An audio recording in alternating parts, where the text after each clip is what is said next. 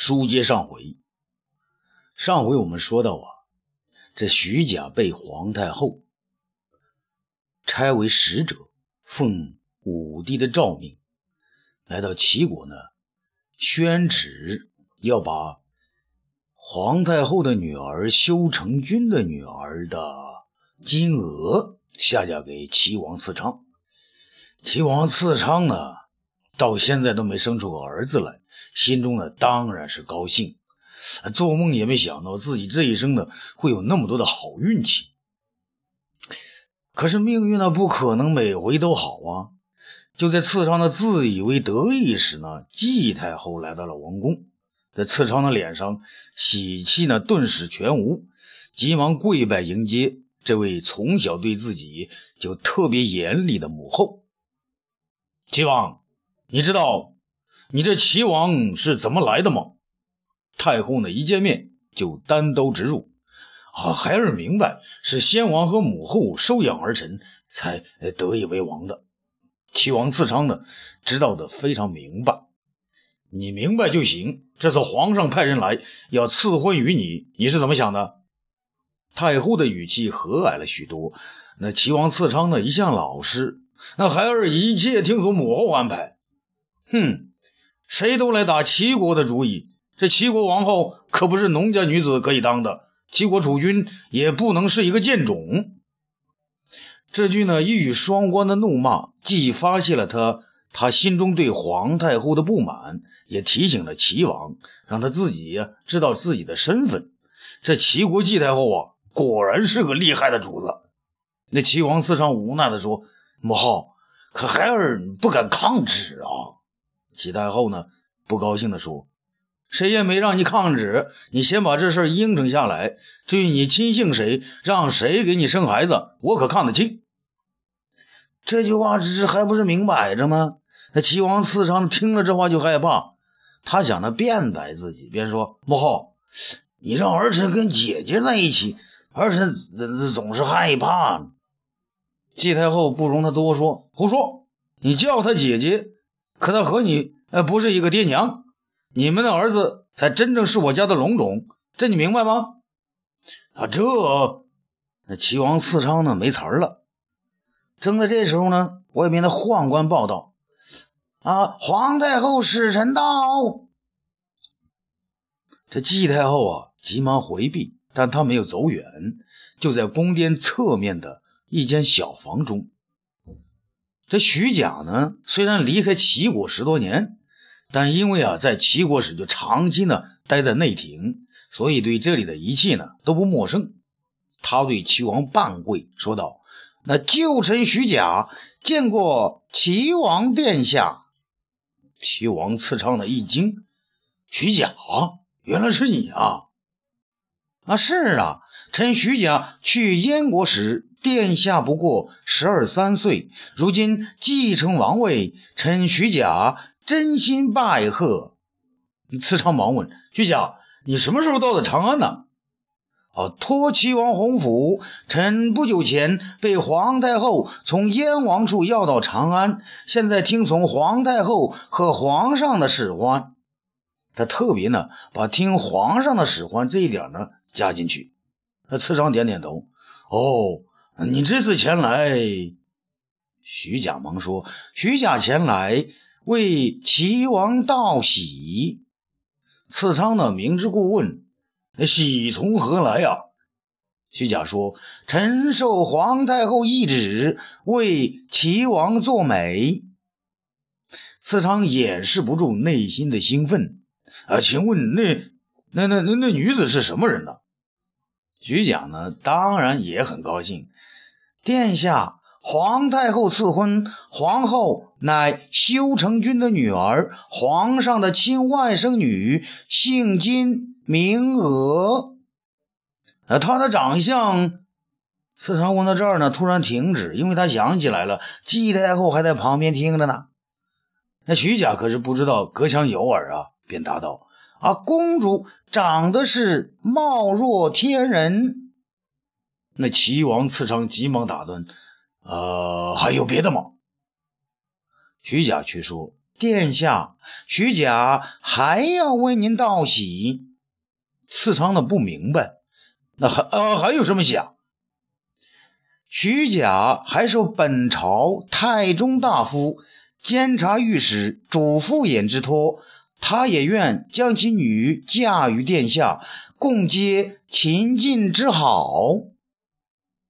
次昌呢有点不太明白，怎么你一次要我娶两个呀？这这这这主父偃之女又如何呀？徐甲呢倒是诚实。听主父偃他自己说，他女儿可是沉鱼落雁之容，碧花羞月之貌啊！齐王听了当然高兴，不过呢，他还是谦逊地说：“哦，本王总不能呵 呵一次娶两个吧？”徐甲呢不以为然：“那有什么关系？皇上的外甥女是殿下的妻子，御史的女儿便是小妾呀。”次昌呢，好像是问徐甲，又像呢在问另外一个人。这呃合适吗？徐甲说：“主父偃大人的本意就是如此，有何不好啊？”这时候呢，他宫殿的旁门突然被打开，齐王太后季氏呢从门中走了出来。徐甲当然认得太后啊。当年自己被阉之后，主要是伺候他嘛。这季太后呢，不无这个讽刺的说：“啊，我以为是哪位天子的使臣呢？原来是位来历不明的太监呢。”徐甲呢，急忙施礼：“旧臣徐甲拜见齐王太后。”季太后说：“徐甲，你说要给齐王娶一妻一妾，是谁的主意啊？”徐甲回禀道：“太后，那金额是皇太后赐的婚，另一个嘛是主父偃大人亲口所托。”季太后下边的话呢，高深莫测。哼，你是齐人，你知道孟子的齐人有一妻一妾章吗？徐甲当然不知啊。太后，徐甲没有读过书啊，不知道。太后转过来问次昌：“齐王，难道你也不知？”次昌有点张口结舌：“啊，这啊，母后，儿臣认为啊，这是巧合。巧合？本太后只怕是天意呀。那个齐人没什么能耐。”还要养着一妻一妾，最后只能靠到墓地里偷吃死人的贡品，回家向一妻一妾炫耀。自昌呢，见他全不给面子，便求他道：“母后啊，请您别说了，儿臣听从母后安排。”季太后的鼻子哼的一声，对徐甲说：“那好，徐甲啊，旧臣在。”齐国太后呢，摆惯了谱啊。你先回去禀告皇太后，她给齐王赐婚，本后不敢抗旨。可是你告诉她，本后还活着，要是她的外孙女在齐国不受宠幸，那请她可不要怪我们冷落了他家的金枝玉叶啊！那这个太后呢？继续说道：“还有那个主父偃，他让皇上裂土封侯。”啊，如此气派，没料到要将自己堂堂御史的女儿嫁给人家当妾，还要不要脸呢？徐甲呢，倒不隐瞒，太后恕臣直言，主父偃原来就是齐国人，他将女儿嫁回齐国，可就是要给自己长脸呐。季太后和齐王次昌呢，都有点惊讶啊，真是来之不善。善者不来呀！皇太后的旨意呢，不能违抗；堂堂御史大夫的旨意，诸侯那也不能轻易拒绝呀。何况这个御史大夫不是个等闲之辈，而是诸侯听了都要胆寒的呢。花开两朵啊，各表一枝。这咱们再说一说长安的这个长乐宫中啊，这皇太后王氏呢，也在大怒。他怒的对象呢是自己的儿子，当今皇上，可不是嘛？武帝呢跪在他的身边，周围呢还有主父偃和所有的宫人。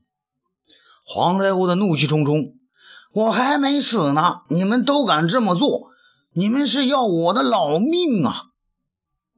武帝忙说：“母亲息怒，那燕王刘定国无恶不作，主父偃考察证据确凿，儿臣要治国就容不了这样的奸王。母亲，他今天会残害民众，明天就能犯上作乱了。”皇太后叹道：“我知道。”你对你舅舅田汾一直怨恨在心，可你舅舅已经死了，他的小舅子为什么你也不容啊？武帝想了想，说：“母亲，儿臣已经下令要他自裁，想救也来不及了。”皇太后转而呢对主父偃说：“主父偃，本太后听说你有能耐，才让你去，难道？”你也跟田文有什么仇怨吗？武帝心想：哈哈，这次这次算你问对了。你只知道我怨恨田文，就不知道你指明的那个御史是田文的仇人呐。不过此时呢，他不能说出来。如果太后知道了，岂不要气死啊？主父偃呢，却来个金蝉脱壳。那启禀太后，小臣不认识田汾。和燕王也无恩怨，只是按天意、民意，还有皇上的旨意办事。武帝看了主父偃一眼，觉得呢，他说的很得体，但用的很没道理，分明是你报仇心切，怎么还扯上天意、民意和我的意思啊？正在此时呢，徐甲呢也从齐国回来了，回到宫中。徐甲呢，一见满屋子人都在下跪，其中呢还有皇上，连忙呢扑通跪倒。奴才徐甲参见太后，奴才拜见吾皇万岁万岁万万岁。武帝呢此时站了起来，徐甲，太后命你出使齐国，事情办得怎么样啊？徐甲说：“啊，启奏皇上太后，奴才到齐国，一切按太后的旨意办妥。只是……”皇太后急了，又来个不顺心的事啊！他急忙问：“只是什么？”徐甲呢，低下头来：“啊，奴才不敢说。”武帝正想呢迁怒于他人，于是呢找到了对象：“啊，有什么话，只管说呀。”那徐甲呢，连忙磕头：“是奴才说，齐王倒没什么说的，他高高兴兴地接受了皇上和太后的恩典。可齐国太后，皇太后早就知道齐国的季太后自视清高，不把自己这个出身低微的皇太后放在眼里。他问道：‘季后说了什么？照实说来。’”徐甲呢，未免是添油加醋啊！他说：“你回去禀告皇太后，他给齐王赐婚，本后不敢抗旨。可是你要告诉他，本后还活着。要是他的外孙女在齐国不受宠幸，冷落了这位金枝玉叶，可不要后悔哟。”皇太后气得直哆嗦，烦了啊，烦了！说完呢，直咳嗽。武帝啊，找到了安慰母亲的理由。他走到皇太后身边，为她捶了捶背，边捶边说：“母亲，诸侯历来胆大妄为啊，于此可见一斑。母后放心，不管是谁，只要对您有一点非礼，朕定要他们付出代价。”皇太后却说：“我不管其他什么代价。”我只要金娥当齐国王后。武帝呢一时无计可施，主父偃觉得这时正是自己摆脱武帝烦他的大好时机，于是说：“啊，启奏皇上，臣倒有一计策。”武帝呢已经不相信他了，但又无奈的问：“啊，那你说？”主父偃说。啊齐国地大物博，民众强悍。秦时田横、高祖时韩信都是朝廷心腹大患。高祖时派曹参为齐相国，足见重视有加。以臣之见，如今的情势，需拜强臣为齐相国，监视齐王才行啊！那武帝呢？讨厌的看了他一眼，啊，来个顺水推舟。那好，朕就封你为齐国丞相，送修成君家的金娥公主前往齐国成亲吧。主父偃呢，大喜过望，啊，这不正是他所梦寐以求的吗？于是马上跪下啊，臣谢陛下隆恩。皇太后啊，这才颤颤巍巍地站起来。主父偃，你要是再让我外孙女受了委屈，我就把你……话未说完，他竟昏了过去。武帝呢，急忙上前扶住太后，大声叫道：“母亲，母亲！”啊，欲知后事如何，咱们下次接着说。